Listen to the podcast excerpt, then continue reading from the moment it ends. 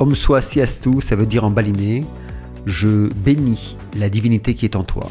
Aujourd'hui, dans ce podcast, nous explorons ensemble comment devenir congruent pour préserver notre liberté. Alors nous allons aborder ce que signifie être congruent, l'importance de l'alignement entre nos pensées, nos paroles et nos actions, et comment ça peut libérer notre véritable potentiel. Mais juste avant, si ce n'est pas déjà fait, inscris-toi à ma newsletter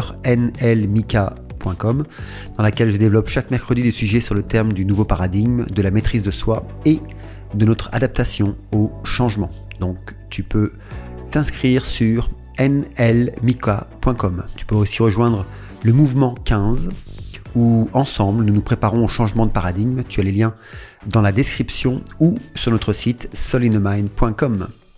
Alors, la congruence, qu'est-ce que c'est De manière très simple, on peut dire que c'est l'harmonie entre ce que l'on pense, ce que l'on dit et ce que l'on fait. C'est aussi l'authenticité à son état pur. Et on peut dire que de nos jours, il faut la chercher autour de nous, euh, car il est vraiment très difficile de la trouver, n'est-ce pas? Alors, si nous prenons l'exemple bien connu de Gandhi, qui vivait selon ses principes de non-violence et de vérité, et ce quelles que soient en fait les menaces, les enfermements qu'il a dû vivre, même les pressions politiques hein, qu'il a subies, sa congruence était son pouvoir.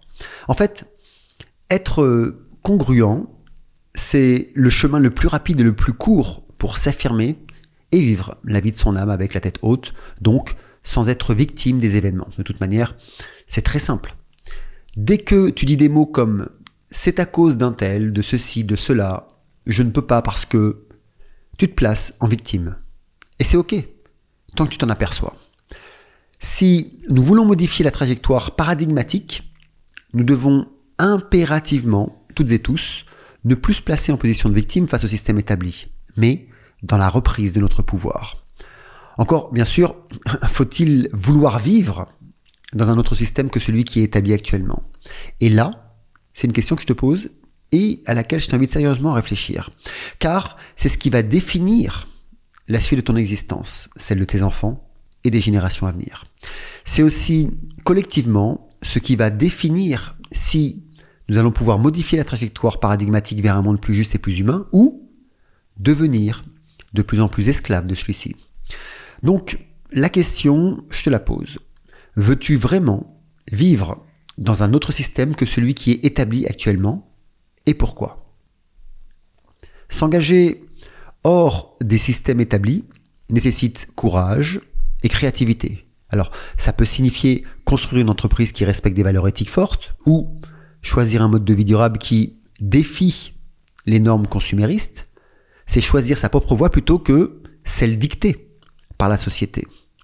C'est oser aussi dire ses opinions même si tu es seul à penser ainsi.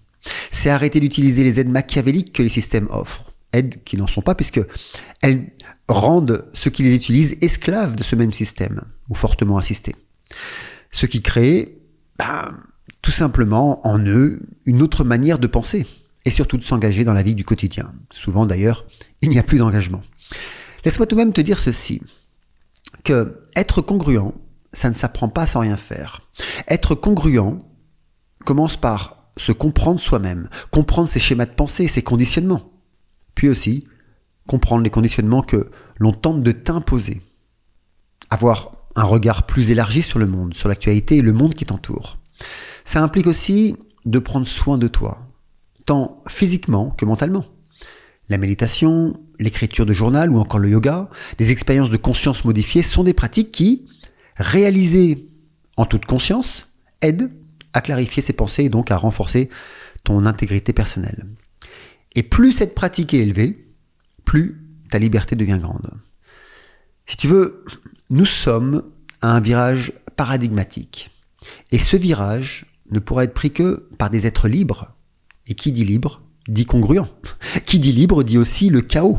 Car en se défaisant du poids des normes, donc de l'ordre, tu pénètres dans un espace où tous les possibles deviennent véritablement possibles. Et les seuls freins à ces possibles seront tes pensées, tes émotions, mais plus des institutions ou des conventions. Comme tu dois sûrement le ressentir intérieurement, devenir congruent est un voyage, pas une destination. C'est une intention de vie, une manière totalement différente d'appréhender l'existence. Cette appréhension est basée sur les valeurs les plus hautes de notre être, sur la responsabilité du vivant, sur la collaboration avec les êtres qui nous entourent, sur la compréhension que la vie est sacrée et que notre vie l'est tout autant. Sur le besoin intense de rendre sa vie lumineuse et au service de la grande famille de même à petite échelle, je dirais que it's okay.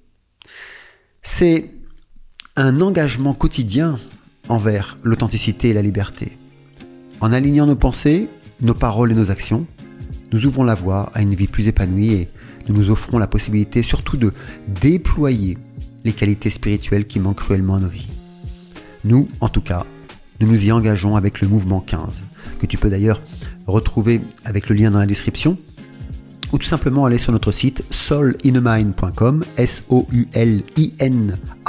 S-O-U-L-I-N-A-M-I-N-D.com, ou alors tu t'inscris à ma newsletter sur nlmika.com et tu auras aussi le lien. Sur ce, prépare-toi au changement et à plus tard dans la vie.